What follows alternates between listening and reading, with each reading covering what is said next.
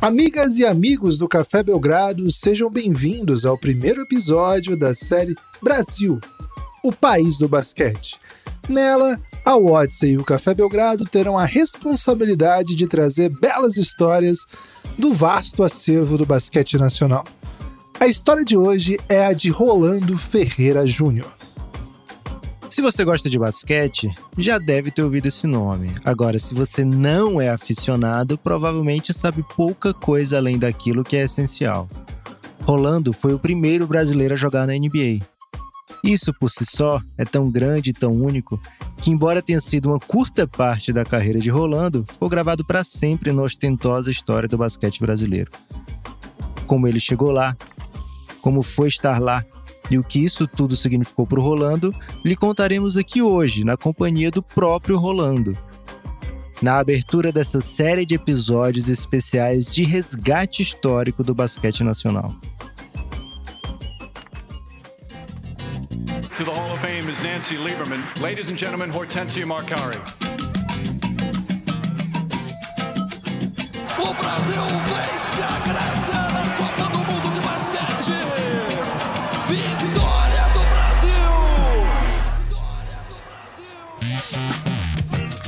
NBA champion San Antonio Spurs select Leandro Barbosa of Brazil. Vem para o Brasil, 98 para a representação. O time é campeão! Carnaval do Ibirapuera! O Brasil é campeão do mundo! O Brasil é campeão do mundo! Como é difícil ser campeão do mundo! Brasil, o país do basquete a partir de que momento se pensa em basquete para você? Ou seja, a altura apareceu em que momento da sua vida, né? Que, que momento ficou meio claro que você era maior do que as crianças?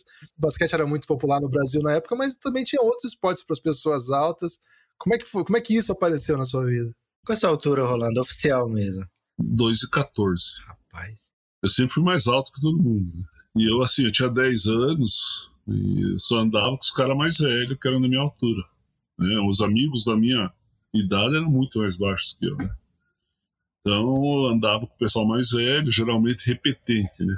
Tem até um, um caso curioso lá, quando estudei no colégio aqui em Curitiba, é, foi onde eu comecei a jogar basquete de verdade, que abriu uma turma da oitava série e fizeram uma turma só de menino, com todos os repetentes. E eu nunca tinha repetido, me puseram junto porque eu era grande.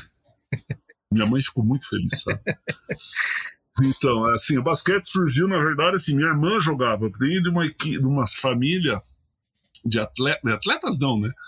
Que alguns irmãos jogaram, né? Meu pai era ligado ao futebol, meu pai foi vice-presidente de Curitiba nos anos 50, começo dos 60, conselheiro, diretor de futebol, aquelas coisas. Então eu sou coxa branca de nascença, Opa. né? E meu irmão fez vôlei e atletismo no colégio e minha irmã fez basquete e atletismo. Né? Eu tenho mais é, duas irmãs que não fizeram nada, na verdade. E eu aprendi algumas coisas assim do, do, basquete em casa com a minha filha, com a minha irmã, né? A gente tinha uma lata de lixo sem fundo, na época, lata de lixo de metal, né? Pregaram na parede, então aprendi algumas coisinhas, né?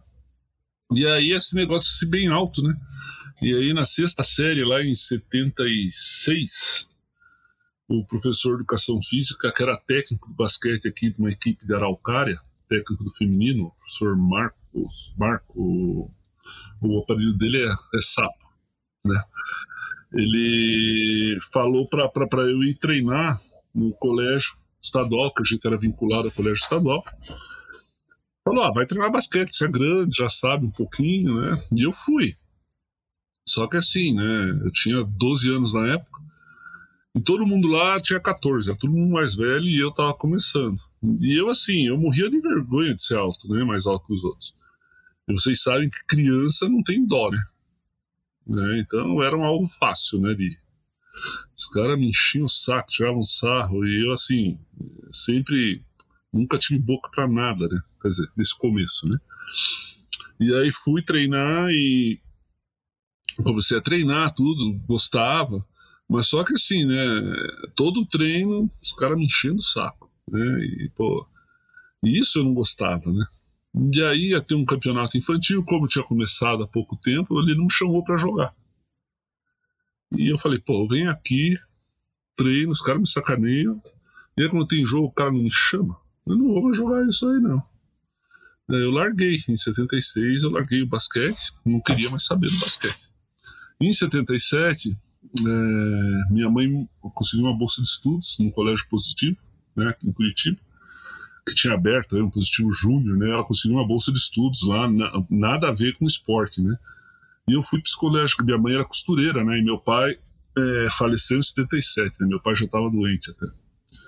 Então, eu fui para essa escola, né? Em 77 não joguei, não fiz nada. Em 78 abriram as escolinhas de esporte, né? Eu estava naquela turma lá dos excluídos do, do colégio. E eu fui lá, mas ah, não vou fazer basquete, né? E aí eu falo pro pessoal aí que eu fiz a primeira burrada na minha vida, fui jogar vôlei. Porque o irmão jogou vôlei, né? E aí eu tô lá treinando vôlei, assim, eu já tinha. Eu tava com é, 14, eu já tinha um, mais de 90. Eu era mais alto que meu irmão. Meu irmão tinha 87. E aí eu tô lá na, na quadra de vôlei treinando. E eu, assim, 1,90 e pouco, e o mais, mais alto depois já tem 1,65m, 1,70m. Morrendo de vergonha, né? Morrendo de vergonha. E do lado da quadra de, de vôlei tinha a quadra de basquete, que tinha escolinha. E o técnico de basquete me viu e falou assim, é, veio para mim, veio para mim, né, foi falar com o técnico de vôlei, né, é, falou, você vai perder esse menino, tá morrendo de vergonha, não sei o que mais. E aí falou assim, ah, posso convidar ele para treinar basquete? Não, pode, né, porque eu não podia treinar vôlei com mais velhos porque eu era muito ruim, né. Daí o que aconteceu? Ele falou assim, ah, Rolando, você vai, mas você não vai treinar no colégio, não. Você vai treinar no clube. Você vai lá no Círculo Militar do Paraná, o Christian conhece bem, né? e na segunda-feira, seis horas da tarde, e manda me chamar. Eu morava duas quadras do círculo ali, perto do, do estádio do Curitiba, né? falei, ah, tá bom. Eu cheguei lá na segunda-feira, cheguei na portaria, ah, vim treinar com o professor Chicão, sei lá. Ah, beleza, espera um pouquinho. E aí o Chicão, esse cara, né, o professor, meu primeiro técnico, foi a sacada mais uh, brilhante da história. Ele viu que eu tinha vergonha, né? De ser alto, e ele, ao invés dele me receber, ele mandou todos os grandões lá me receber, todo mundo da minha altura. E aí eu me senti em casa, né? Porque daí minha altura não era motivo de piada, era motivo de inveja, todo mundo queria ser da minha altura. E ele viu que eu tinha um potencial, né? E não deixava os caras me sacanear, né? E aí, pô, achei meu mundo, meu lugar no mundo. E eu comecei a treinar, pô, faltava aula, fazia. Tinha um curso de inglês na frente do clube ali no Interamericano. Minha mãe pagava, coitada. Né? Porque minha mãe era costureira, tudo, né? então pagava. Cara, daí quando eu comecei a jogar basquete, em vez de ir no curso de inglês, eu ia pro clube, né? era na frente. Hoje eu penso, falo, sabe, o que, que eu fiz, né? Mas é, eu ia treinar, né? Porque era lugar, cara. Daí começou a minha carreira, né? Então eu devo muito, né, para esse técnico, né? Que foi o cara que me. Na verdade, ele me deu a primeira oportunidade como. Quer dizer, ele me. É, ele viu que eu tinha um potencial, apostou em mim. E depois, quando eu parei de jogar ainda, ele foi o cara que me deu o primeiro emprego como profissional de educação física, né? entendeu? No colégio. Então, o cara tem um valor inestimável na minha vida. Assim, sou muito grato a essa pessoa, o professor Chicão. E assim começou. Eu, eu logicamente, né, olhando para essa questão da altura, e realmente nós a gente vê isso até hoje. Né? A criança que é um pouco mais alta, ela sofre e poucas se identificam no esporte. E às vezes você vê meninos de uh, que estão lá com 15 anos, 1,95m, e às vezes faltou um chicão na vida deles para trazer eles, eles para o esporte. Logicamente, eu numa proporção diferente, eu também tive um pouco desse problema, porque eu tenho 1,89m, mas eu tenho esse tamanho desde que eu tinha 14 anos. E, e as crianças na escola me chamavam de coca-litro, né? Falavam, oh, lá veio o coca-litro e tal, como você falou. Ninguém perdoa no bullying, imagino para você. E, é. e, até pela própria característica psicológica, né? Pô, já era mais tímido, mais fechado, então isso deve ter reprimido bastante. Eu que agradecer ao Chicão aí que não deixou o, o, a é. chama do basquete morrer. É, Rolando, eu queria saber que momento foi que. Ah, você começou a jogar, com, era grande e tal, mas que momento você as pessoas ao seu redor, você sentiu, opa, Eu não sou só grande, né? Também tenho, também sei fazer isso aqui, né? Já, acho que eu sou diferente, posso pensar em jogar profissionalmente. Quando você começa a considerar isso, tá num status visível assim, ah, eu posso chegar à seleção, NBA, ou foi tudo acontecendo muito rápido? Foi muito rápido, mas assim, rápido assim, é, quer dizer, levou um tempo, né? É, mas assim, para eu descobrir que eu queria jogar basquete, assim, não foi de um dia para do dia para noite, né? Então, quando eu comecei a jogar lá no circo, e aí comecei a me destacar, né, e tudo, meus amigos falavam para mim assim, oh, Rolando, pô, quando você chegar na seleção brasileira, você vai lembrar de mim? Eu falei, você tá louco, né? Que seleção brasileira? Não, você vai chegar? Beleza, então. E aí, cara, é, em 1981, final de 80, começo de 81, saiu uma reportagem minha do Globo Esporte Nacional. Até eu conseguir essa, essa imagem com o pessoal da Globo, é, eu dando minha primeira entrevista lá no Colégio de Janeiro, estava treinando a seleção paranaense para ir pro Jedes. Tá? Eu sem camisa, parecia um, um fiapo, né? Parecia uma vara de pescar. Nossa. E aí eu estava treinando, saí nessa entrevista, e o Cláudio Mortari, não sei se vocês conhecem, lembram, né? Sim, técnico sim, sim. campeão mundial, até seleção brasileira, veio para Curitiba dar um curso. E o Chicão viu uma oportunidade, né? Eu já tinha sido teve uma Taça Brasil aqui em Curitiba, acho que foi em 80, eu era infanto, né? E eu joguei, não, fiquei no banco do time do, do, do Círculo. E o time de Minas veio jogar aqui, jogava o Kleber, não sei se vocês lembram, o cara um pivô de 2,10 metros, jogou no Monte Líbano, jogou na seleção brasileira, agora ele tá na Bahia, né? Para jogar. E ele era o, a estrela juvenil do Brasil. E quem era o técnico do adulto do Minas Tênis Clube era o Ari Vidal. E ele fez uma menção de me convidar para ir para Minas. Daí, mas o, o Chicão, saí entendia das coisas. Falou, Minas, naquela época, era trocar o zero, né? Seis por meia dúzia. Era que nem o Paraná, né? Então ele falou, nem levou adiante, né? Quando o, o, o Mortari veio para cá, ele viu a oportunidade. O Sírio era campeão mundial, né? Então ele chamou o Mortari para almoçar na casa dele e o Mortari já tinha visto a entrevista. Né? Falou, foi assistir um treino lá e falou: oh, quero aquele grandão. né? Daí o, o, o, o Chicão falou: oh, ele tem que ir. Mas assim, é meio complicado, porque ele é, o pai já faleceu, a mãe cuida dele, tem três irmãos, irmão, não vai ser fácil. Né? E aí foram conversar com a minha mãe lá em casa, ela não queria que eu fosse, mas daí meu irmão me deu uma força, tudo. E eu acabei indo para São Paulo meio empurrado, na verdade, né? Eu não sabia o que podia acontecer na minha vida. Então eu fui para São Paulo, na verdade, para jogar basquete e estudar através do basquete. Eu ia ter bolsa de estudos, então eu ia me formar e meu plano era voltar para Curitiba para trabalhar, não era ser profissional, né? Mas as coisas vão acontecendo, né? Vai para São Paulo. Como vocês falaram, aí, basquete era muito popular, era o segundo esporte do país, né? Então eu saía na TV, saía no jornal, tinha na Gazeta Esportiva tinha é, uma página inteira sobre basquete todo dia. Então aparecia lá, pô, é, futuro do Brasil, não sei o que mais, rolando, né? É, ganhava uma grana, coisa que eu não ganhava aqui, né? É, era reconhecido. E aí, pô, arranjei uma namorada. Falei, cara, o que, que eu vou voltar para Curitiba? Eu vou jogar basquete o resto da vida, né? É muito fácil. Porque assim, cara, você, na, na, época ainda a gente só treinava uma vez por dia. Era uma maravilha, né? Esse é, é o quê? 20, 20 para 21 que você tinha?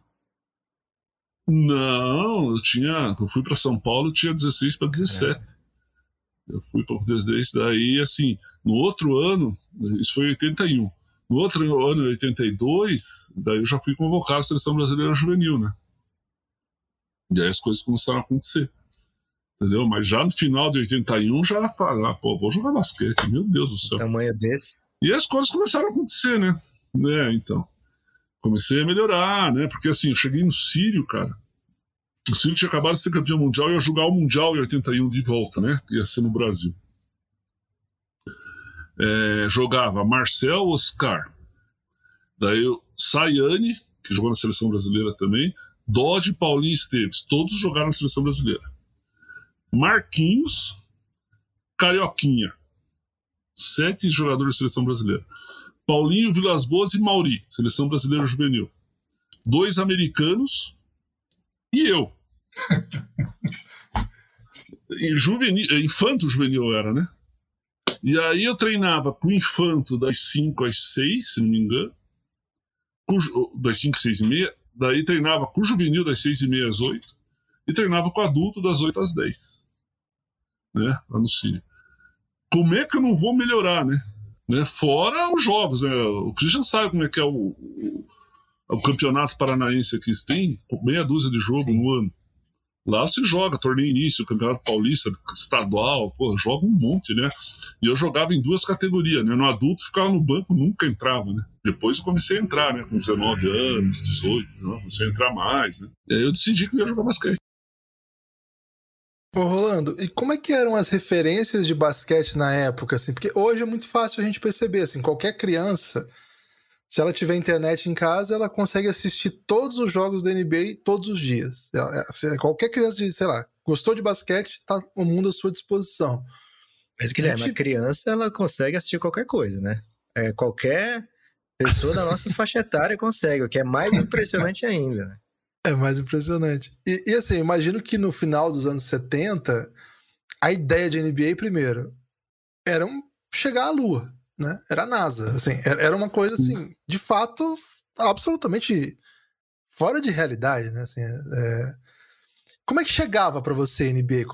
Para sua geração jovem jogando basquete, como é que era essa experiência? Então, é lá porque a NBA tinha passado por uma crise muito grande, né? Final dos anos 70, né? Até né, a entrada do Larry Bird e do Magic Johnson que mudou né, a cara da NBA, né?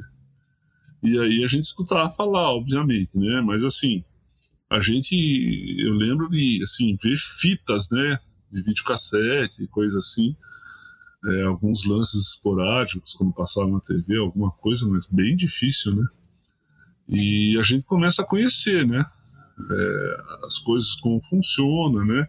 é, não tinha né, o que tinha hoje, né, os, os jogos né, transmitidos, depois só a Band veio no final dos anos 80 né, começar a transmitir. Mas sim, a gente tinha essa noção. É lógico que os ídolos, na verdade, eram os ídolos que estavam mais perto, próximo da gente, né? O basquete era outra coisa, né? Então a gente tinha ídolos nacionais mesmo assim. Né? Coisa que falta hoje em dia, acho que por causa dessa globalização da NBA também, né? E pelo que passa o esporte nacional, né? É, muita gente chegava para mim aqui e falava assim: ah, Rolando, você tem que ir para os Estados Unidos. Brasileiro, americano, todo mundo. Falei, pô, vou fazer o quê nos Estados Unidos? Ah, você vai lá você vai jogar NBA, você vai beber o xixi, né? Você tá louco.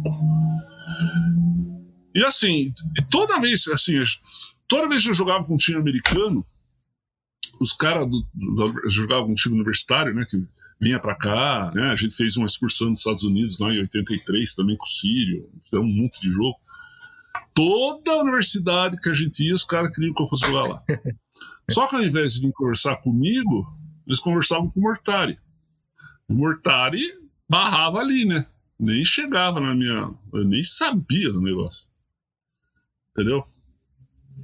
E aí, né, começaram começaram a falar tanto, né? Em 84, na Olimpíada de Los Angeles, o, Marquinhos, é, que tinha jogado lá, falou com o técnico dele para eu ir para os Estados Unidos, mas eu dei, uma, eu dei uma amarelada e não fui. E aí essa coisa começou a tomar forma. Blá, blá, blá. E aí o que aconteceu? Eu fui jogar em 85 um, um torneio de, de da seleção de novos na Austrália. Era um quadrangular e assim, pô, joguei super bem. E tinha um, um time americano, aqueles uh, time americano de igreja lá, sabe? Chamava Spirit, Spirit Express. E um cara desse time foi, voltou para os Estados Unidos e falou: tem um cara lá na seleção brasileira, grande, que dá para jogar nos Estados Unidos. Né? E aí falou para um técnico lá da Universidade de Lamar, no interior do Texas. E assim, eu voltei da seleção de novos e continuei é, na próxima convocação, que era a seleção adulta, né, eu fui convocado né, para o Sul-Americano na Colômbia. E quando eu cheguei para jogar no Sul-Americano, o assistente técnico dessa universidade estava lá para fazer o convite e me convidar para jogar lá em Lamar. Me convidaram para ir conhecer. Eu falei, não, não vou, não vou, não, vai conhecer, vai conhecer, vai conhecer. Eu falei, tá bom, vou conhecer. Daí eu fui para essa universidade passar alguns dias lá conhecendo a universidade. Os caras me trataram que nem rei, né? Mas, nossa, foi uma maravilha. Fiquei quatro dias lá no bom, no melhor, voltei pro Brasil, mandei um telex pros caras, cara. Isso Lamar? Olha, ó, Lamar, em Lamar, no, em Belmont. Falei, ó, felizmente não vou. né? Beleza. O, Isso o foi bom do Telex é que você não precisava dar muita explicação, né? O texto era curto, não vou, tá não. tá bom. Precisa redigir um é. pedido de desculpas formal. Daí o que aconteceu? No, no, final do ano de 85, esse essa técnico, Pat Foster chamado, ele foi contratado pela Universidade de Houston para substituir o Guy Lewis, né, que era o técnico que foi vencedor. Né, né, tinha o time do, do Faz Lama Jama, né, Aquila João, Kai Drexler, Marco Ian, puta de um time. E aí eles me ligaram, falaram, ó, a gente mudou da universidade, queria muito que você viesse para cá. Daí para Houston, falei, ah, foi duas vezes pro Final Four, né? Perderam para Georgetown uma vez e outra vez, acho que North Carolina, nem lembro. Ah, para essa eu vou. Quando viu Drexler, Olajuwon e um fantástico elenco desfilando enterradas pelas quadras da NCAA, o repórter do Houston Post, Tommy Bonk, perguntou se existisse uma fraternidade de enterradas, como que ela chamaria, hein? E cunhou o lendário nome que acompanha o espetacular time até hoje, a Universidade de Houston de 1982-1984 se chama Faz Lama Jama. O time chegou a três Final Four consecutivos e marcou história pelo estilo explosivo e plástico com que jogava, mesmo sem nunca ter vencido um título. Seus dois principais jogadores, Clyde the Clyde Drexler e Hakim the Dream Olajuwon, levaram seus apelidos de tempos de fraternidade das enterradas para a NBA e se consagraram como jogadores lendários. O Faz Lama Jama tornou Houston um dos times mais conhecidos da NCAA nos anos 80. Era sinônimo de grandeza, de carisma, de relevância e, acima de tudo, de estilo. Rolando, todo mundo fala do, do seu pioneirismo em, em NBA, mas eu acho que fica um pouco é, esquecido o pioneirismo também na NCAA, né? Porque ir para a Universidade de Houston, para o basquete brasileiro, cara, é uma coisa gigante, né? É, mas assim, né? O, o Marquinhos foi para Pepperdine, né? É, tinha ele, assim, né? É, é, e ele, pô, estrelaça Sim, lá, né? Pegou MVP. Tinha um pôster gigante lá no ginásio, né? Ele jogava demais, né? Cara, assim, meu ídolo no Brasil, assim, né? Jogava muito. É, assim, os outros brasileiros estavam lá, jogavam Junior College, jogavam universidades menores. Acho que o primeiro que foi para universidade grande depois o Marquinhos fui eu, né? É. E assim, eu falo, sabe, eu consegui porque eu apostei. Eu larguei tudo que eu tinha aqui em busca desse sonho, em busca dessa aprovação. Talvez não, assim, essa aprovação não tenha sido o motivo mais certo, né? Mas foi um dos motivos eu ter ido. Ô Rolando, e você chega na Universidade de Houston é, abrindo mão de uma potencial carreira profissional no Brasil de alguém que estava se destacando. Como é que foi tomar essa decisão financeiramente? Porque viver no campus, sem grana, como é que foi isso para você? Então, é assim, eu falo assim uma coisa que eu não falei muito ainda, mas eu fiz uma coisa muito feia, né? Porque eu acertei, eu jogava no Sírio, eu acertei para Houston no final em dezembro. E aí ia ter o brasileiro ainda, eu jogava no Sírio o Mortário estava no Corinthians, tá? E o Mortário veio conversar comigo. E eu, eu não quis fazer nada com o Sírio, porque eu estava cinco anos lá. Peguei e fui pro Corinthians, cara. Mas eu já sabia que ia para Houston e o Corinthians jogar o Mundial. É, pô, peguei luvas e tudo, cara, isso é uma coisa assim que. Aí, cara, daí. E o pior assim, né? Eu não contei para ninguém. Quer dizer, o pessoal da seleção sabia. Não sei como o pessoal do Sírio sabia. A gente ia ter um torneio no Sírio. Era Sírio, Corinthians, Rio Claro e. Não lembro quem era o outro, acho que era Monte Montevideo. O torneio era sexta, sábado e domingo Minha passagem era na quarta-feira e eu não tinha contato com os caras do Corinthians ainda. Daí chegaram lá, o pessoal do Sírio chegou, ah, quer dizer que o Rolando vai para os Estados Unidos falar com o Mortari. O quê? Cara, foi, foi punk, né? Mas assim, eu mantive firme, sabe? E fui. É... Foi uma aposta, né? Então, a aposta de não de ser o. Não era, eu não estava indo para ser o primeiro brasileiro, sabe, a jogar a NBA, porque isso nem, no começo nem passou na minha cabeça. Começou a passar depois que os caras começaram a falar, entendeu? Mas de provar para mim e para os outros do que eu era capaz. Entendeu? Então, porque em Houston, assim, eu não gastava, né? Eu vendi meu carro aqui, né? Peguei minhas economias, né? E, e fui. Então, esse negócio do dinheiro, assim, eu tinha.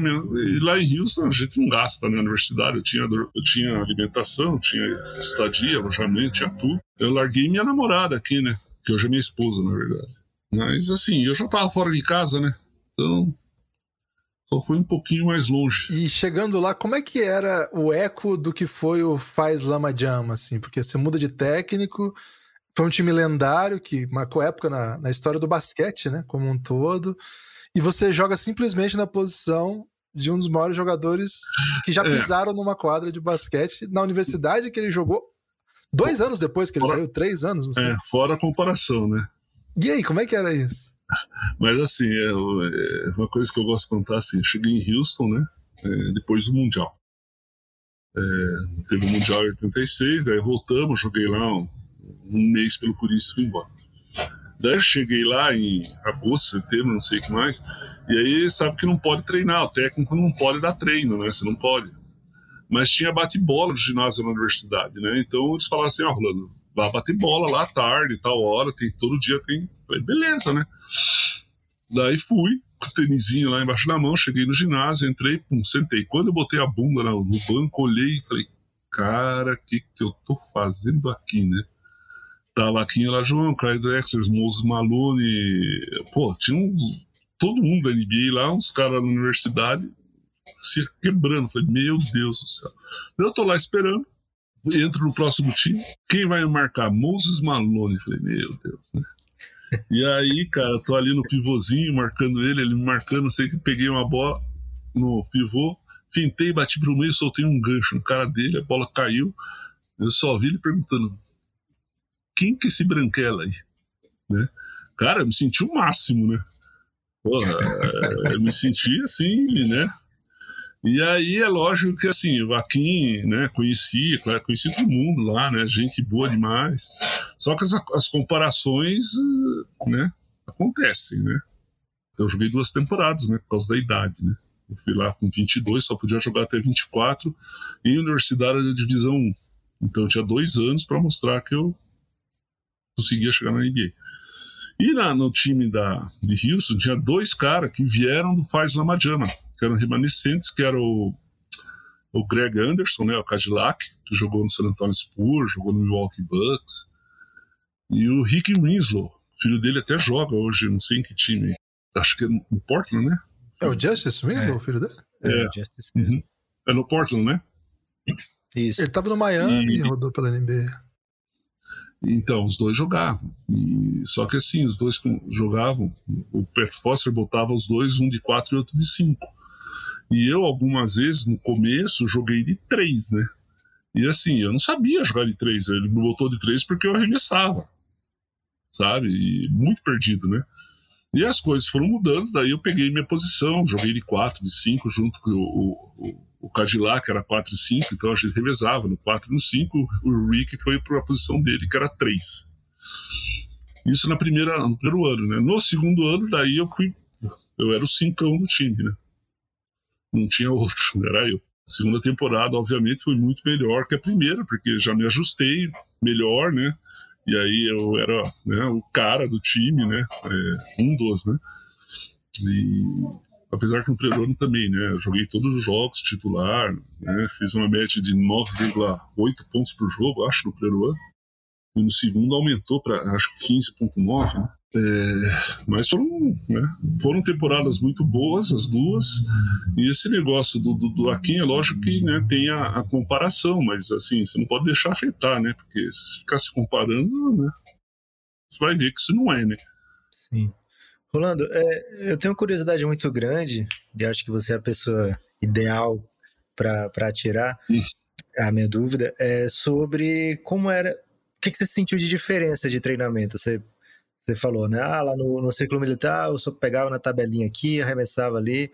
Aí foi para um basquete profissional, né? De altíssimo nível do Monte e depois foi pro, pro basquete da NCAA e pôde treinar com, com, com grandes mentes, grandes técnicos da época de lá. Você sentia diferença nessa época? O, o gap era considerável, não era? Hoje acho que é meio pacificado que é muito distante, né? Nessa época, como é que você enxergava a diferença entre os treinos de lá e de cá? A questão do treinamento, né, assim, quando eu saí do Brasil, a gente treinava duas vezes por dia, né? A parte física de manhã, geralmente, a parte técnica de manhã, né? E à tarde, à tarde a gente treinava a parte tática, essas coisas, né? Um pouco da parte técnica também. E em Houston, a gente treinava uma vez por dia, só. Lamento, só. Uma hora e meia, duas horas por dia é, a parte física não fazia, né? Fazia um pouquinho, fazia musculação um pouco e assim. Eu não era muito chegado em musculação, né? Tanto que o maior fator da minha a minha maior dificuldade na NBA era a, a força dos membros superiores. Coisa que eu melhorei bastante lá também, porque eu, daí eu treinei, né? Musculação, fiz. Né?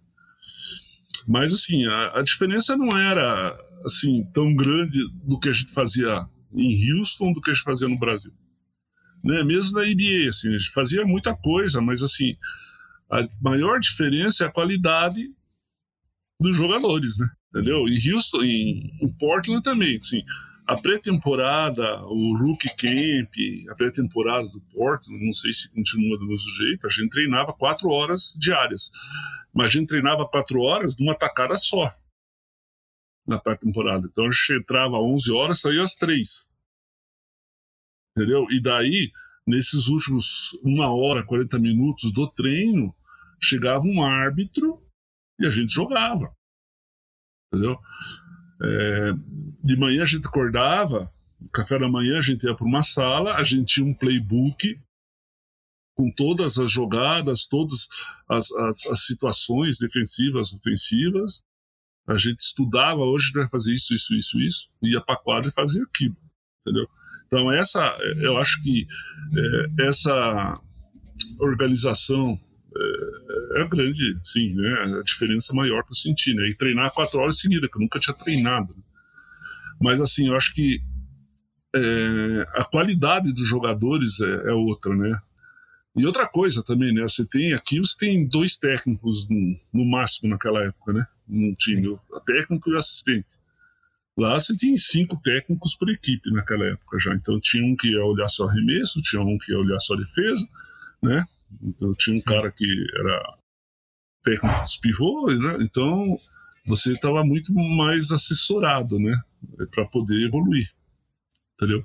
Mas assim, a parte. Uh, muitos exercícios que a gente fazia lá, a gente fazia aqui, entendeu? Eu acho que é, é aquela coisa, né? Da, da, da, o que aconteceu de Curitiba para São Paulo né? jogar mais com melhores jogadores. Né?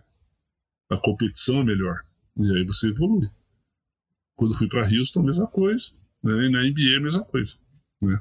É, eu queria que você contasse uma história, Rolando, que eu acho que é uma história muito saborosa pra gente não contar nesse podcast. Uh. Que foi. O Brasil teve o título lendário de 87, você estava no grupo.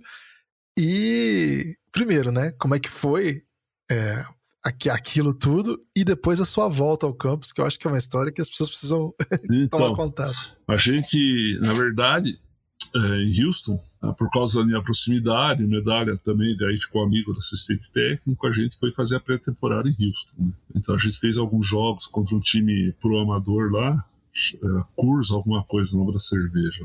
É, jogavam os jogadores que estavam de férias, jogava o, o Cadillac, o Rick Mills jogavam esse time. Então a gente fez alguns jogos e o pessoal, é, vamos fazer lá em Indianápolis, vamos lá brigar para né, ser prata, porque o ouro era nosso. Ninguém acreditava, né? Nem a gente, na verdade, né? E a gente foi e acabou sendo campeão, né? E aí voltei para Houston, né? Tive que andar muito tempo com a medalha para mostrar para todo mundo, né? é, foi, foi, muito legal. E aí o fato mais curioso, né? Eu acho que é isso que, né, que você escutou falar. Então eu morava num, eu morava dentro do campus, né? E eu estava indo eu tinha um amigo, esse Nil, morava do outro lado do campus.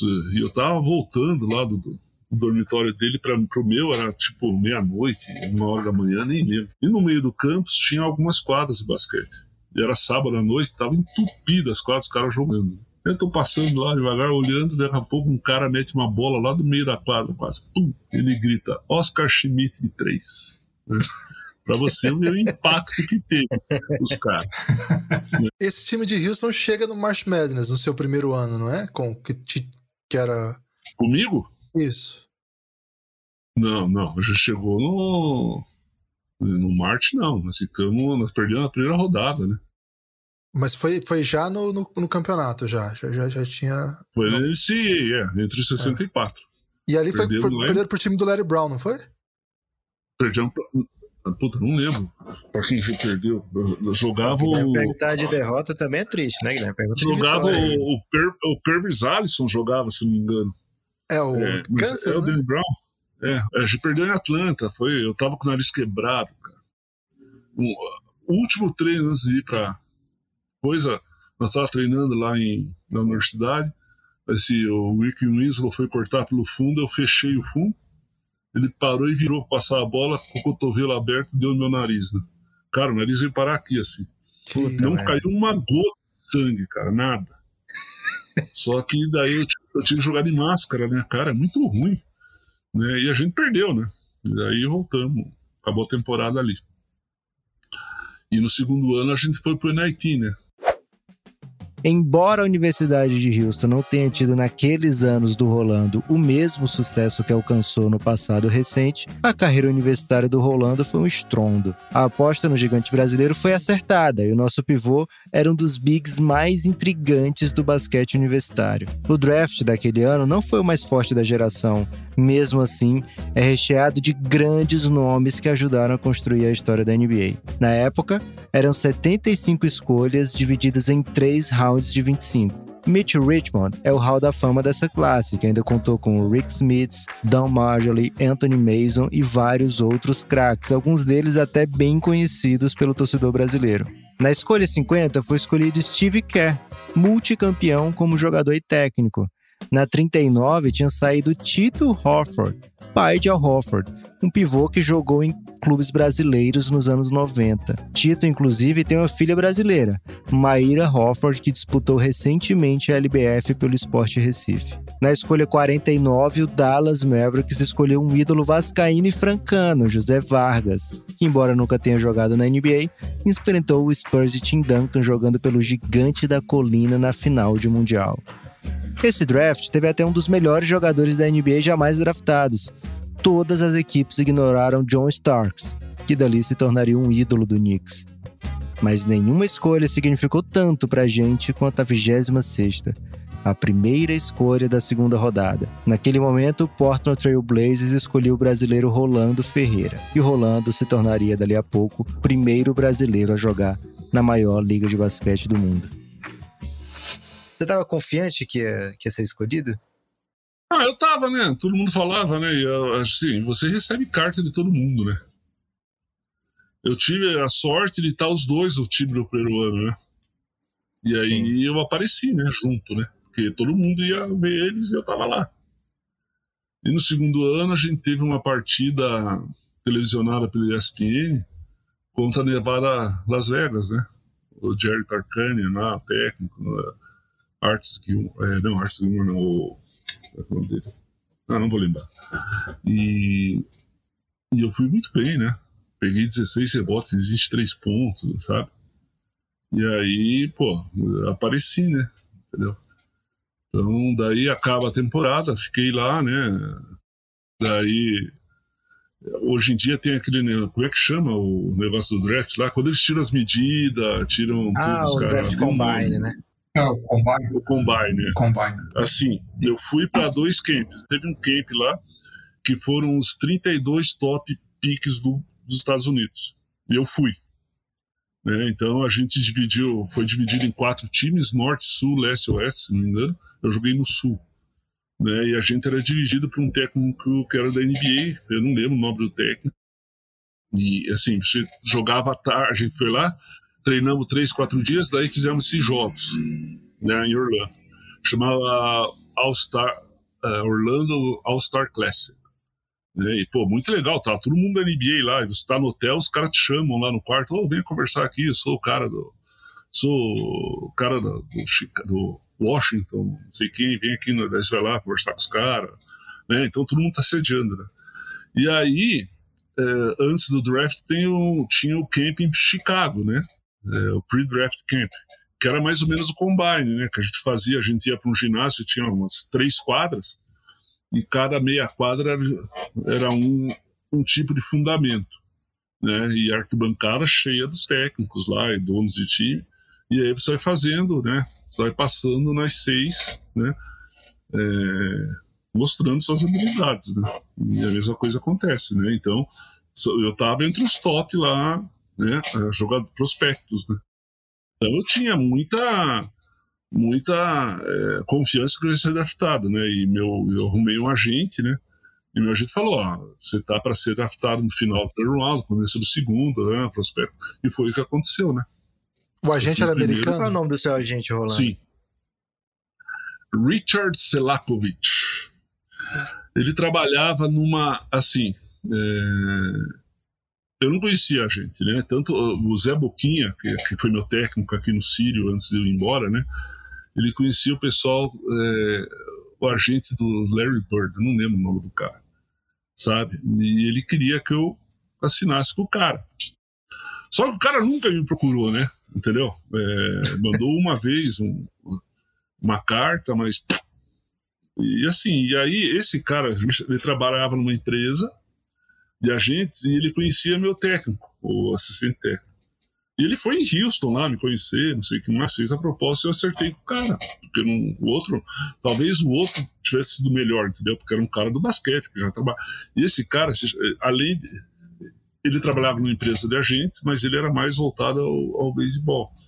Mas ele fez um grande trabalho para mim, né, no começo. Entendeu? Eu não posso reclamar, né? Ele conseguiu um, um contrato de três, anos, três anos garantido. Eu queria que você falasse um pouco sobre especificamente aquela classe, né? De quem que você lembra de ter enfrentado, de quem que você lembra ou no próprio NCAA ou na, no, na, nesses treinamentos mesmo, né? Que tinha Mitch Richmond, é, acho que o, o, super pivô, Rick Smith, que teve o Rick Smith e o, o Mitch Richmond, eles não foram pro, pra esses camp. Nem vi, cara. É Porque eles eram top, né? Eles eram lottery, né? Aí não ia. É, não. É... Putz, amigo. Eu sou muito ruim, né, de nome, cara. Mas assim. Agora, eu queria que a gente lembrasse um pouco específico, porque assim, pro draft da NBA, um grande momento é a seleção, né? A noite do draft, o pessoal vai lá, Sim. bota o terninho, bota o bonezinho, né? Só que em alguns casos a história é um pouco diferente, né? A gente sempre conta a história no nosso podcast que o Manu Ginobili, quando ele foi escolhido, ele estava dormindo num hotel em Macapá, porque ele estava aguardando um campeonato de base aqui, para a Argentina jogar lá uma Copa América de base aqui, sub-20, sei lá, 21. E ele só soube no dia seguinte que seria draftado, é uma história que se fala muito. O primeiro brasileiro a jogar na NBA, rolando, também não estava lá para botar bonezinho nenhum no dia. Como é que foi isso aí? Ah, porque assim, eu não ia ser draftado entre os primeiros, não ia ser lottery pick, não ia ser nem entre os, na época, sete, não sei quantos que era. Então eu tava no Brasil me preparando, eu tava aqui em Curitiba me preparando para mantendo a forma por causa da seleção, né?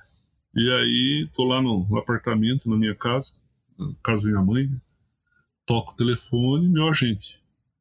Ah, você foi draftado pelo Portland Trail Blazers, 26, né? Escolha, é. 26. Né? Primeiro do, da segunda é. rodada, né? Igual é, o Anderson é. Varejão também foi o primeiro da segunda rodada, só que tinha mais equipe é. É. E aí, falei, ah, beleza, então eu entro em contato com você, vou conversar, e aí a gente conversa pra ver o que você tem que fazer. Eu falei, beleza. Desliguei o telefone e falei, puta merda, deu certo, e agora? é, What's next? aí, é, preciso contar pra alguém, cara, tava sozinho em casa, não tinha ninguém. Daí liguei pra minha noiva na época, né? Não tava. Ah, desci e fui conversar com o porteiro, cara. O cara não sabia nem que era ninguém. Mas eu, mas eu desabafei, sabe? É, foi muito engraçado, cara. É, e, assim, esse negócio de ser o primeiro brasileiro não tinha caído a ficha ainda, sabe? Começou a, a coisa a cair quando eu fui pra seleção, que daí Mauri, os caras falavam, ah, primeiro brasileiro, não sei o que mais, sabe? Você tinha preferência de time, assim? é, dos que você tinha Ah, meu conversado? sonho. Não, eu, assim, eu, eu queria ir pra NBA, qualquer time, né? Sim. Se eu pudesse escolher, eu ia pra Boston, né? Porque torce pro Washington. Era- Sim, sim. Larry Boa. Bird, Kevin McKay, Robert Parrish, Danny Ainge. Puta time, né? Era o Golden State Entendeu? da época, né? Assim, um dos. Era Boston ou Lakers, né? É, puta time, né? E, e até tem uma passagem engraçada. Eu tinha um amigo meu em Houston. Hoje em dia ele é comentarista no, no TV a cabo lá. Ele comenta tudo quanto é esporte, né? E, e ele era meio obcecado, assim, por basquete, né? Então, e ele torceu pro Boston também. E aí eu tava para ser draftado, né? E na primeira temporada, final da temporada, e o Boston foi jogar contra o Houston, lá em, lá em Houston, né? E o desgraçado me pegou e escreveu uma carta pro Larry Bird. E foi lá na porta do hotel e ficou esperando o Larry Bird. E pegou e deu a carta pro cara. Só que na carta ele falava de mim, não falava. Falava "Ah, besteira. Eu era dele, eu falei, cara, quem deixou você botar meu nome na carta? Agora, imagina, eu vou jogar lá, o cara, ah, você é um brasileiro. Eu, Porra, que merda, né? Eu queria matar o nego. É, mas assim, se eu, tivesse, se eu pudesse escolher, era bosta. Teve cobertura da imprensa brasileira na época, assim, quando saiu o draft? A, a imprensa brasileira entendeu? Não teve. Então, sim, não saiu. É, eu não lembro, cara. Eu tenho assim a. Eu tenho o vídeo aqui que eu tenho daqui de, da TV do Paraná, que eu tava entre a primeira e a segunda temporada, que eu tava aqui, eu tava treinando, fazendo musculação. Saiu, eu acho, na Super Basquete, deve ter saído na Gazeta Esportiva, né? Que era o Juarez Juarez Araújo. Né? É, o Dunga. Ele, eu acho que na, na Super Basquete saiu, sim, mas eu não lembro mais assim, né? É, eu sei assim, meu casamento saiu na Contigo, foi logo né, antes da NBA, né? É. É, Sim. você vê, saiu na Contigo. Gigante no basquete, se casa em São Paulo, daí fala que eu vou para o Porto. Mas eu não lembro, assim, na TV eu não lembro, não. Contigo, pra quem não sabe, é a choquei da- das páginas impressas. Né? Quem vê a NBA hoje, dominada por estrangeiros como Nicole Jokic, Giannis Antetokounmpo e Luka Doncic, já se acostumou com o fato de que se trata de uma liga global. Nem sempre foi assim. Para que esses craques pudessem existir, foi preciso que nomes como Dirk, Peja, Parker, Gasol, Ginobili furassem o muro. Para que esses existissem, foi preciso que alguém atravessasse as pontes. Em 1988, o caso era ainda anterior era preciso que se construísse essas pontes. Foram as universidades que começaram por construí-las, foram os ricos programas da NCAA que expandiram seus olhares na busca por novos talentos e começaram a encher de estrangeiros a competição universitária. Poucos desses chegavam à NBA. Hakim, em especial, merece destaque. Ele triturou preconceitos contra jogadores de outros países. Aos poucos, Manute Ball, Shrimp começaram também a mostrar que era possível jogar em alto nível sem ser estadunidense. Rolando entrou nessa leva com alguns outros nomes. Foi encontrado por scouts da NCAA, brilhou no universitário nos Estados Unidos e chamou atenção a ponto de convencer uma franquia da NBA a escolhê-lo na noite de draft. Mas não se esqueça, esses jogadores eram exceção. Se hoje temos estrelas estrangeiras por todos os lados e coadjuvantes não estadunidenses em basicamente todos os times da liga, na época eles eram casos muito isolados. A NBA tinha dono. Era de Larry Bird, Magic Johnson, Charles Barkley, Karl Malone. a NBA caminhava para ser de Michael Jordan. Olá, você é, jogou numa época em que você foi o primeiro brasileiro, mas também foi um dos primeiros estrangeiros, assim, não tinha tanto estrangeiro na Sim. NBA, né? Como era o tratamento do, dos americanos com os estrangeiros? Era meio Brasil com o médico cubano aqui? Como era? Você chegava lá para jogar e a galera achava ruim? Ou... Mais ou menos, cara. é, assim, é lógico que tinha assim, eu não vou falar, os caras até ficaram bravos um dia que eu, que eu falei isso, né? Me deu um pouco de preconceito, o pessoal fazendo, né? Discriminação, tudo. Daí eu falei isso no reportagem, os caras botaram, é, não ficou, não foi por causa disso, porque era ruim mesmo, aquelas coisas, sabe? Mas, é... por exemplo, o Clyde Drexler, o Terry Porter, é... os caras assim, me tratavam super bem, cara. Clyde Drexler me convidou, fui na casa dele, ia pra cima e pra baixo, sabe? Assim, ia pra cima e pra baixo, não, mas assim, né? Saía com ele de vez em quando. Pô. Os caras que, que eram consolidados, que tinham um nome, não tinha problema nenhum. Problema era, por exemplo, o Richard Anderson da vida. Não sei se vocês sabem quem é. Um ala branquinho que jogou em Houston, que... jogou em Portland. Era, era os caras me, me ferravam. É, então, esses caras que, que eu tava disputando espaço, era mais difícil. O, Steve Johnson, né, que era um pivô que jogava no Portland, estava é, ladeira abaixo, né, então ele tinha é, medo de perder a posição. Então os caras me. Né, é lógico, aquela coisa que eu falei, né? É a competição. É que nem pivô dentro do garrafão, cada um lutando por seu espaço. No vestiário tinha briga por, por arremesso, ah, não tô arremessando, ou então é, se preocupava muito com estatística, acaba o jogo, vê quantos pontos fez, quem é que fez mais, coisas. Nunca vi, nunca vi. E também, assim, lá no Porto era uma hierarquia, né? Dono do time era o Clyde, né? É. E o resto seguia. Entendeu? Mas não tinha muito disso, não. Você acompanhou os primeiros momentos ali do Rick Alderman como técnico, ele se tornou um dos grandes técnicos da história da NBA, né? Como é que Sim, foi né? esse começo aí? Que, que... Me fodeu, né? Desculpa, parabeado. Bela é, então, o cara, a partir do momento que ele virou head coach, cara, nunca mais. Hum, esqueça. Rolando virou um cone. Entendeu? Tanto, ele assim, mas também... você disse mais cedo que treinava arremesso com você depois do treino. Sim, ficava lá e conversava, tudo. Tanto assim, né? Então, eu jogava, eu jogava, comecei a jogar há pouco tempo, né? Três minutos, dois minutos, quatro minutos ou o jogo estava ganho e perdido. Né? Então é, é, é, muito difícil jogar nesse, nessa situação. Né?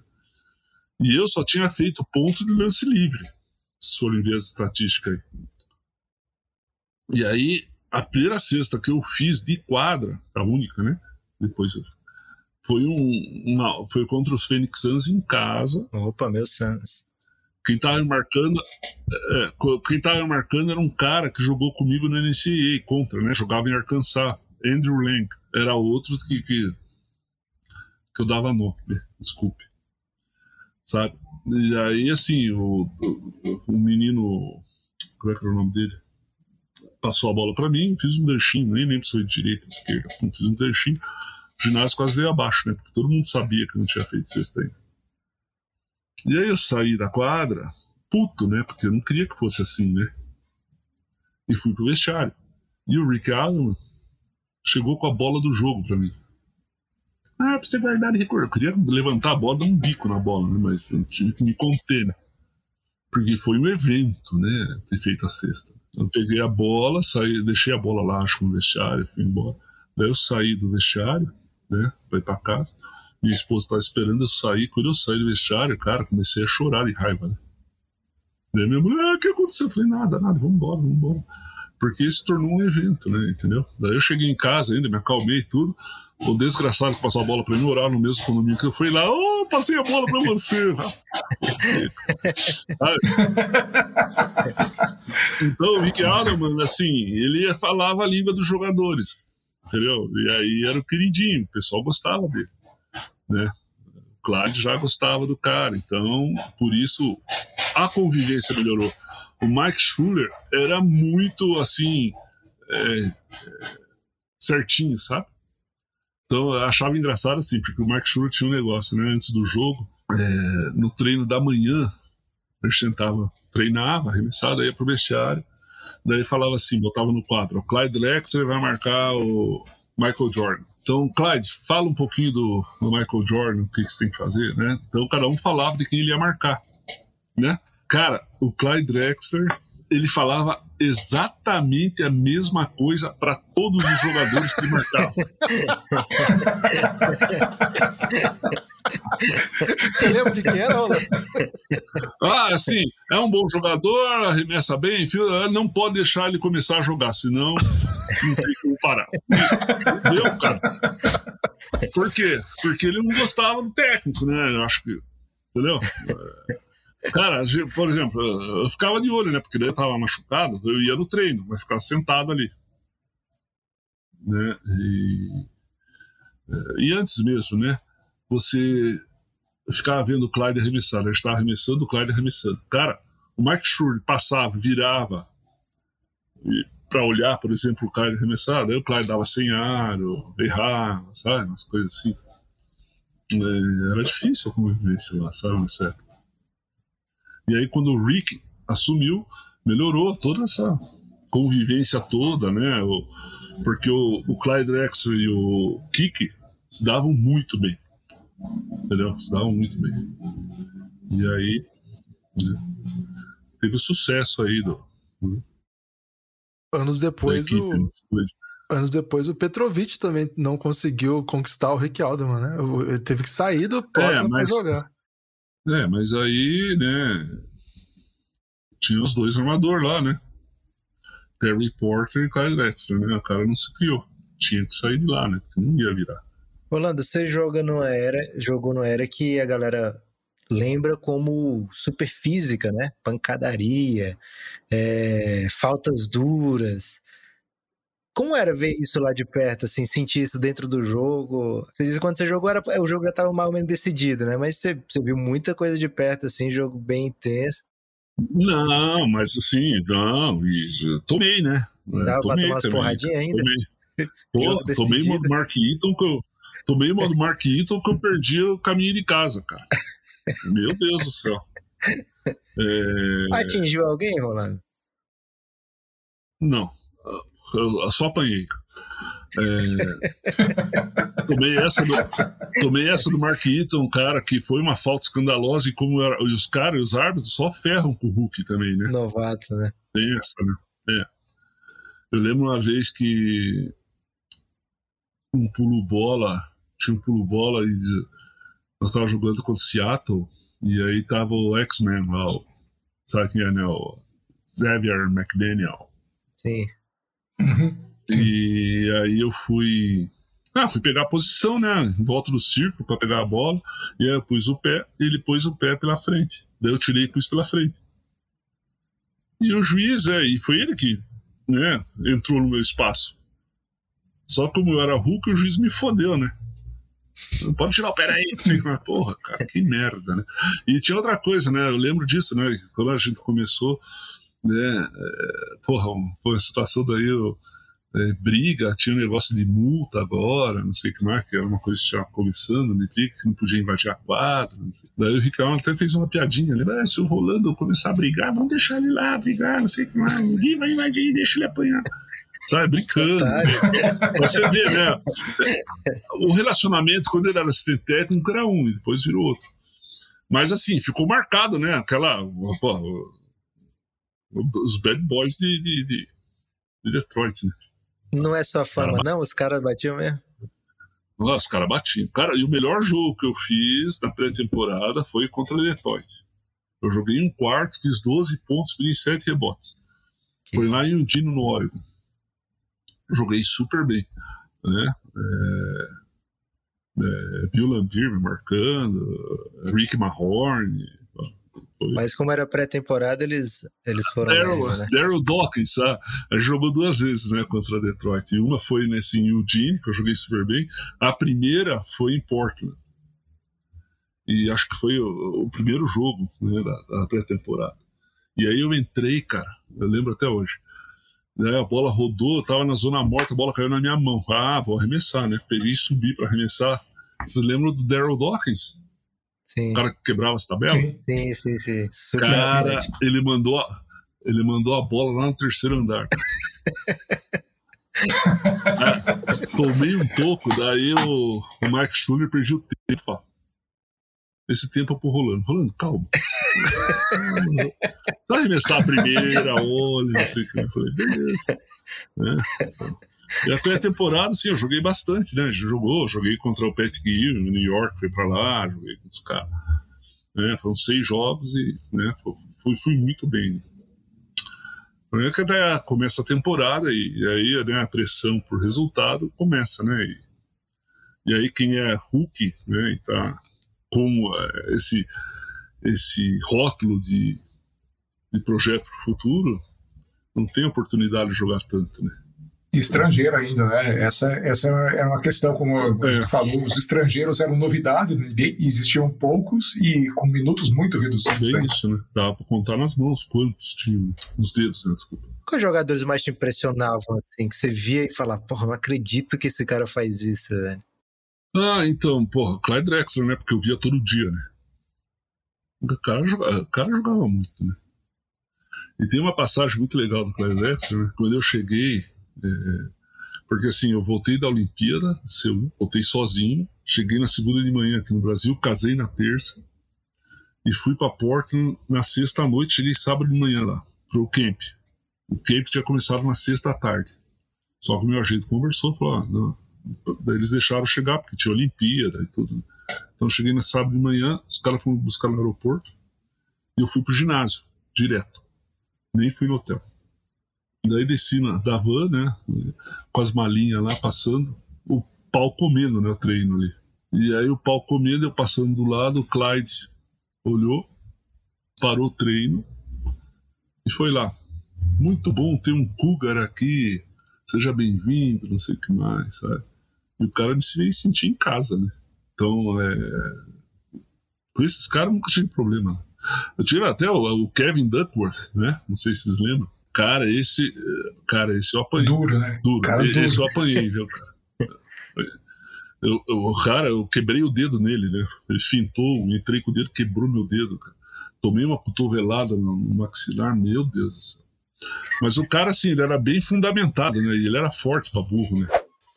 Chegar à NBA em 1988 para um jogador brasileiro era basicamente chegar à Lua. Você sabia que ela existia, sabia que ela estava lá. Você poderia eventualmente até sonhar em chegar até ela um dia.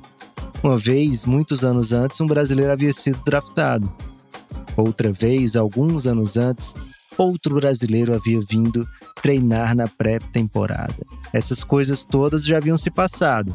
Quando você vai mais longe do que qualquer um, não ter bem para quem perguntar o caminho. As suas referências haviam ficado todas para trás. Você estava muito longe de casa. A bola de basquete até que era a mesma, mas todo o resto não era.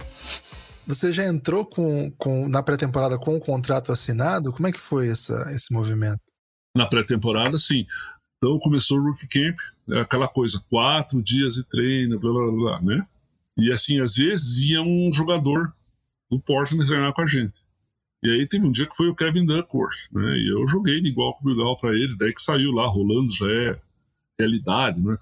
E aí no final desses 10 dias de treino no Rookie Camp, antes de ir para Summer League, que a gente ia para Summer League, tem um jogo no ginásio do Portland. E é um ginásio entupido lá, né? Pô, lá, na época, tinha 500 jogos que o ginásio estava sold out. Né? Ginásio entupido, 12 mil- 11.666 pessoas cabiam, né? Rose, é, Rose Ball, acho, Rose qualquer coisa. né? E aí meu agente me ligou no hotel falou, Rolando, é o seguinte, é, eles vão te chamar para conversar depois do jogo. É o que acontece. E quando eles te chamarem para conversar, se eles falarem uma coisa, você fala que você tem uma proposta da Europa. Eu Falei, você tá louco, né? Que eu vou falar que tem uma proposta da Europa. Não, pode falar, porque a gente precisa fazer uma pressão nos caras, não sei o que mais. Falei, pô, cara, os caras vão mandar embora. Não, fale, fale. Falei, tá bom, vou falar, né?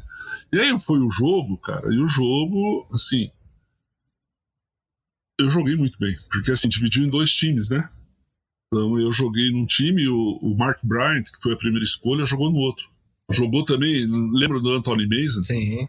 Claro. Anthony Mason jogou também, né? Os cara. E eu, cara, eu fui cestinha do jogo, reboteiro. Joguei muito. E, e aí acabou o jogo, me chamaram no vestiário lá. E os caras começaram a encher minha bola. Ah, você tá muito bem, vai ter um futuro no NBA, não sei o que mais, blá, blá, blá, blá. Mas, falei, pois é, né? Mas assim, ah, cara, tem umas propostas da Europa, poxa, morrendo de medo dos caras falarem, então vá, né? Porque, na, verdade, assim, eu tinha a proposta da Europa, sabe? Eu tinha. Mas eu não queria ir, né? Entendeu? Eu queria ficar no NBA, né? Que era o objetivo. Como é que foi conseguir três anos, né? Porque Daí eu assinei o contrato, né? Daí eu acertei o contrato lá, três anos garantido. Aquele dia que o Drexler parou, lá o treino, eu fui lá, eu fui assinar meu contrato. E aí eu recebi um bônus, é, signing bônus, né?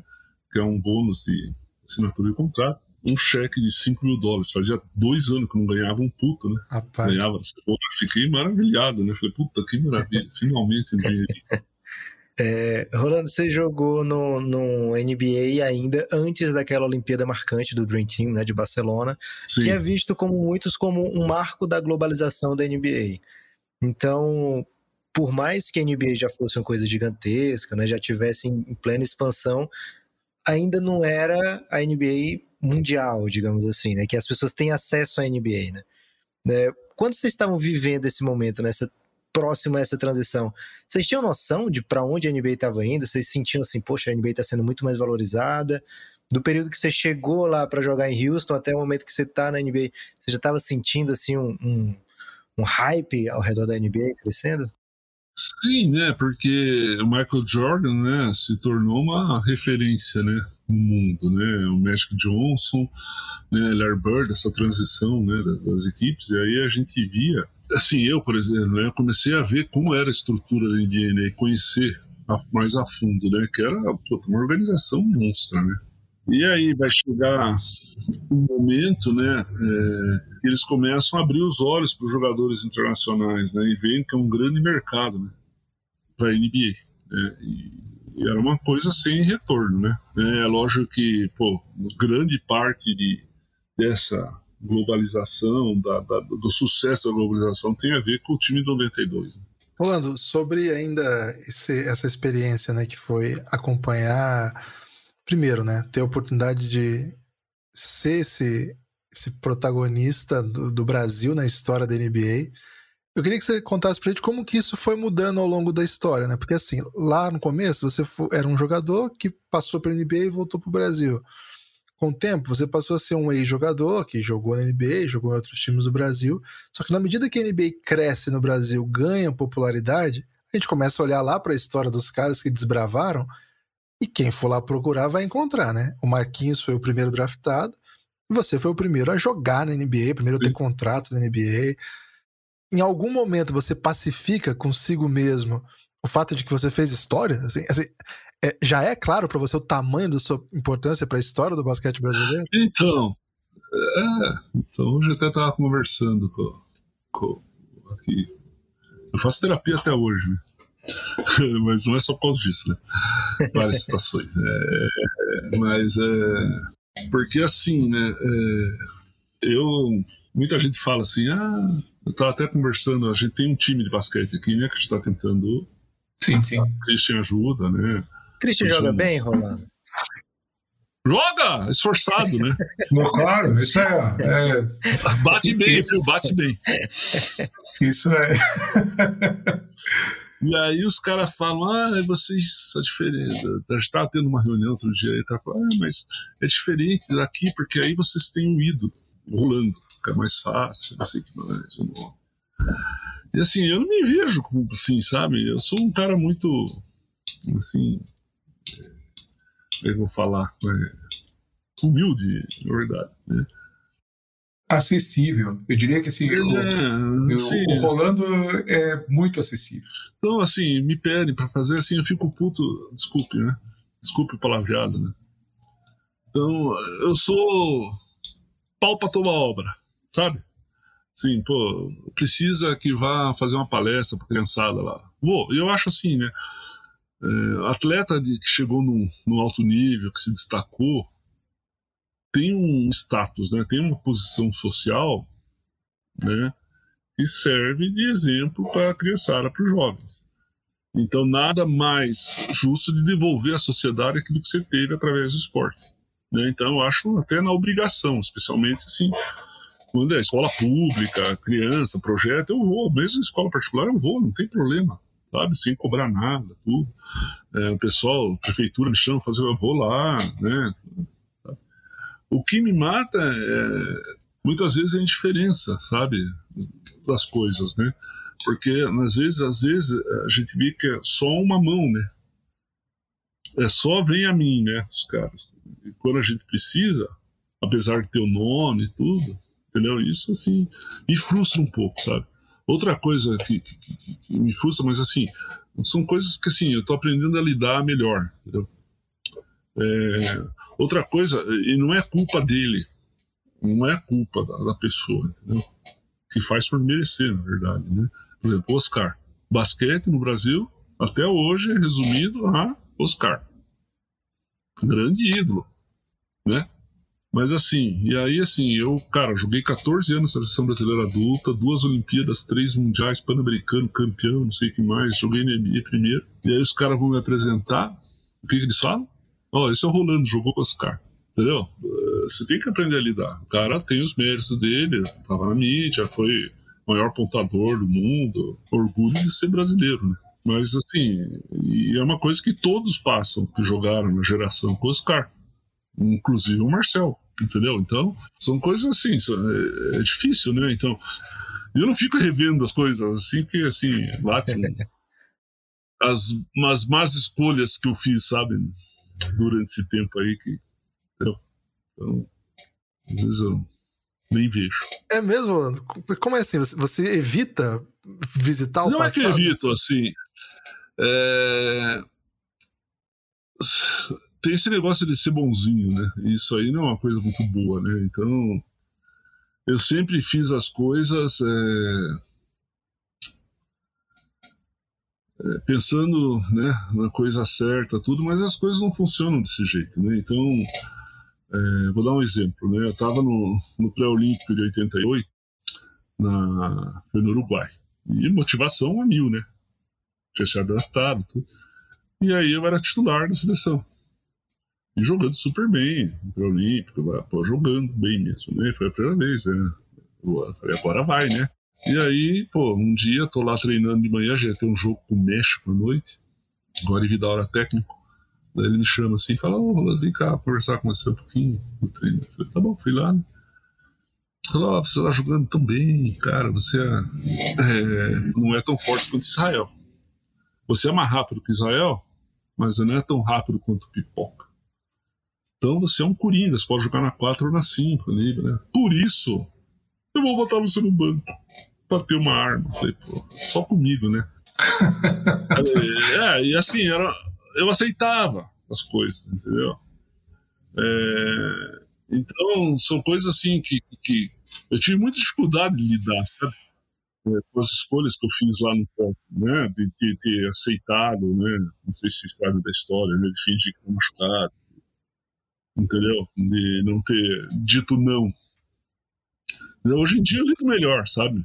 É, mas assim, por muito tempo sempre fiquei assim, muito. Né? É, a, a, gente sabe da história, mas o, o ouvinte provavelmente, é, boa parte não saiba, né?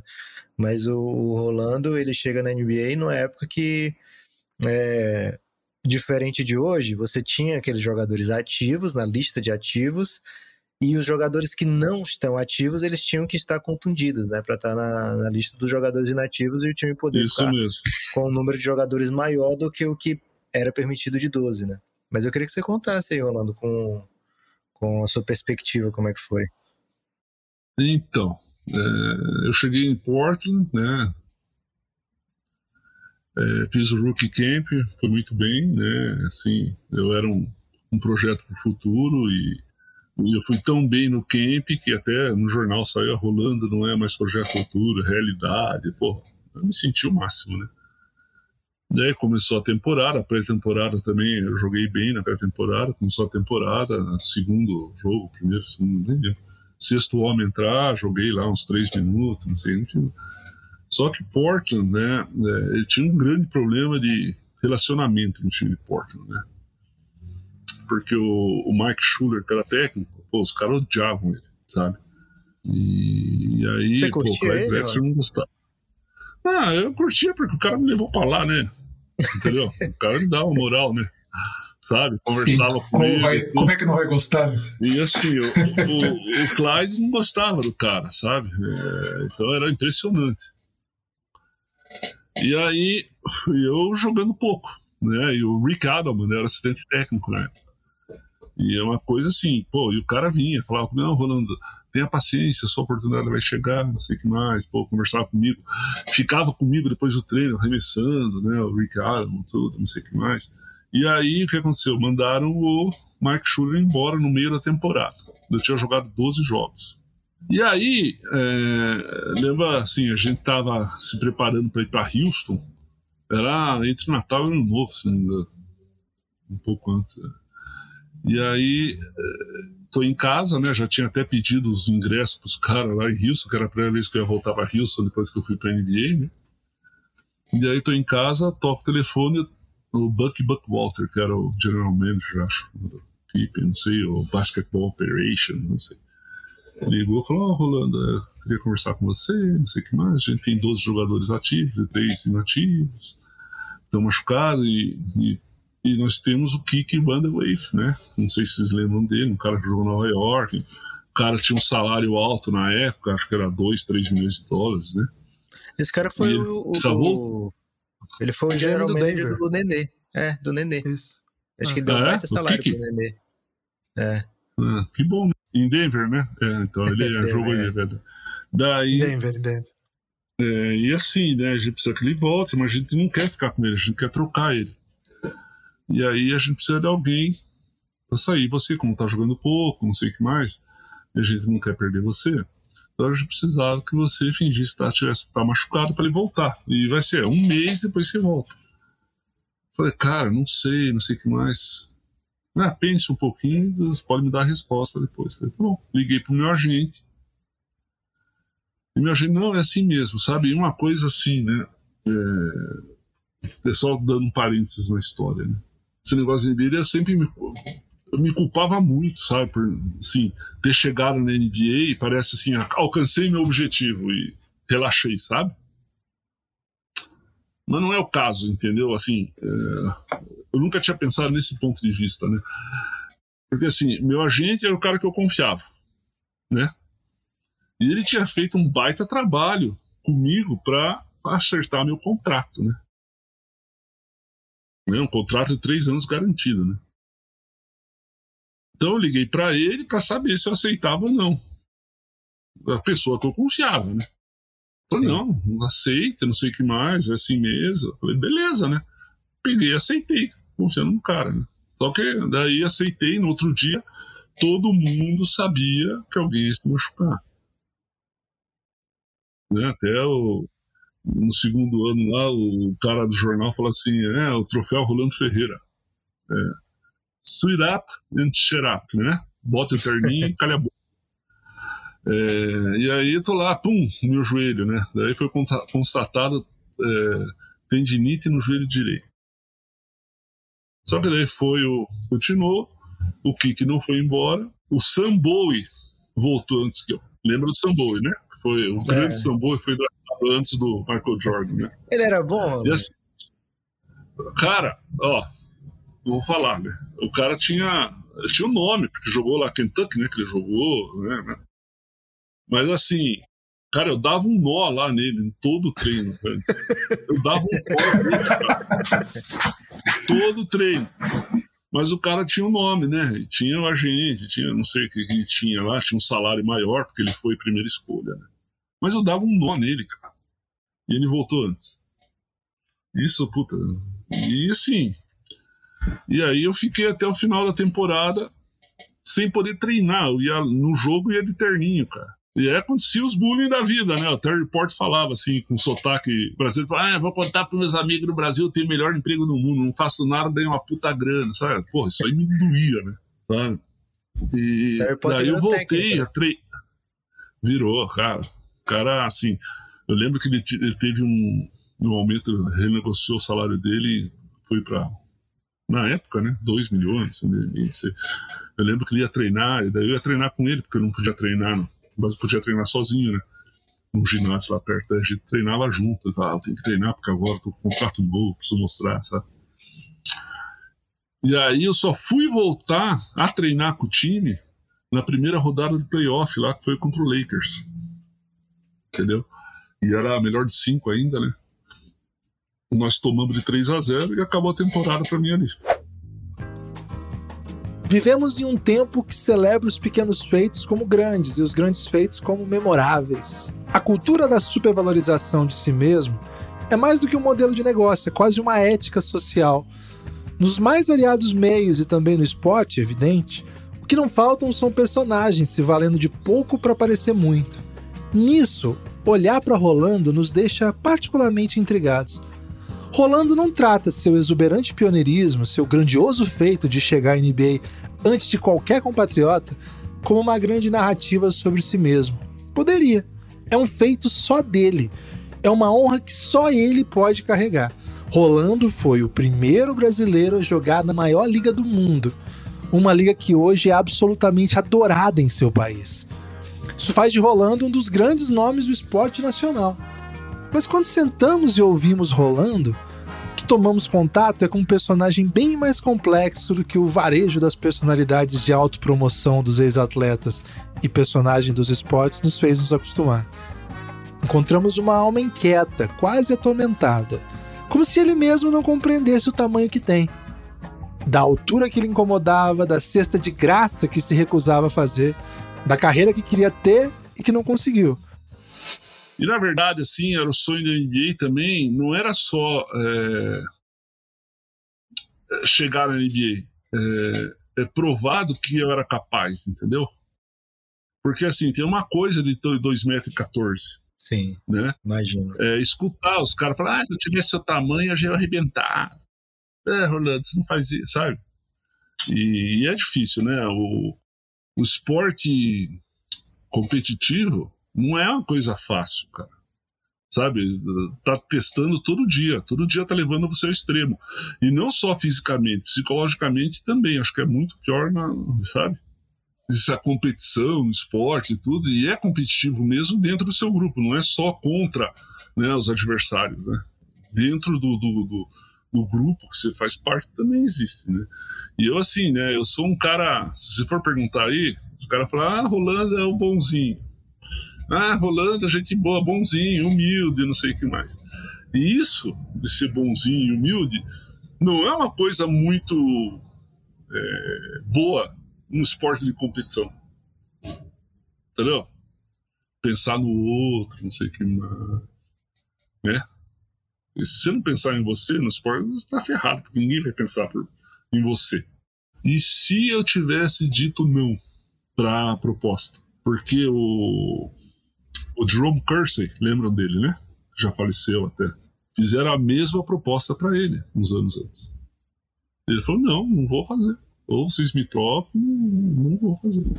E se eu tivesse dito não? Eu estava treinando, ainda estava com um certo destaque, estava motivado, ia ser muito mais fácil arrumar um time. Entendeu? Daí fica essas coisas do e se, e se, e se. E não dá para ficar, né? Então é é, é difícil, né? Essa transição do esporte profissional né? é difícil. É, eu queria falar com você sobre para onde, a NBA, onde a NBA foi, né? Porque agora a gente vê os Rolandos chegando na NBA, os caras de 2 e 14, e os caras parecem armador, hum. velho. Os caras jogam em transição numa é, velocidade. É. Como, como é para você Mudou, ver isso aí? né? Cara, eu falo assim, eu tava, eu tava milionário, né? Meter, aquela, meter aquelas bolinhas de fora, pelo amor de Deus, sem precisar se quebrar lá dentro. Que maravilha, cara. Era Faz o pick and roll, né? vez ir pra dentro, abre, né? Ah, eu meti a bola, né, cara? Então, pra mim era fácil, né? eu me virava, né? Eu sabia jogar de costas para cesta, mas eu tinha um arremesso bom, né? Então, cara, ia ser muito bom. Né? Mas mudou, né? Pô, mudou sim, Rolando. A NBA muda o tempo todo, dentro e fora de quadra, numa velocidade que assusta. O que não muda é o tamanho do seu feito. Nosso gigante, nosso bonzinho desbravador, o nosso Rolando. Uma grande história do que poderia ter sido, mas mais do que isso, uma grande história que foi e que sempre será.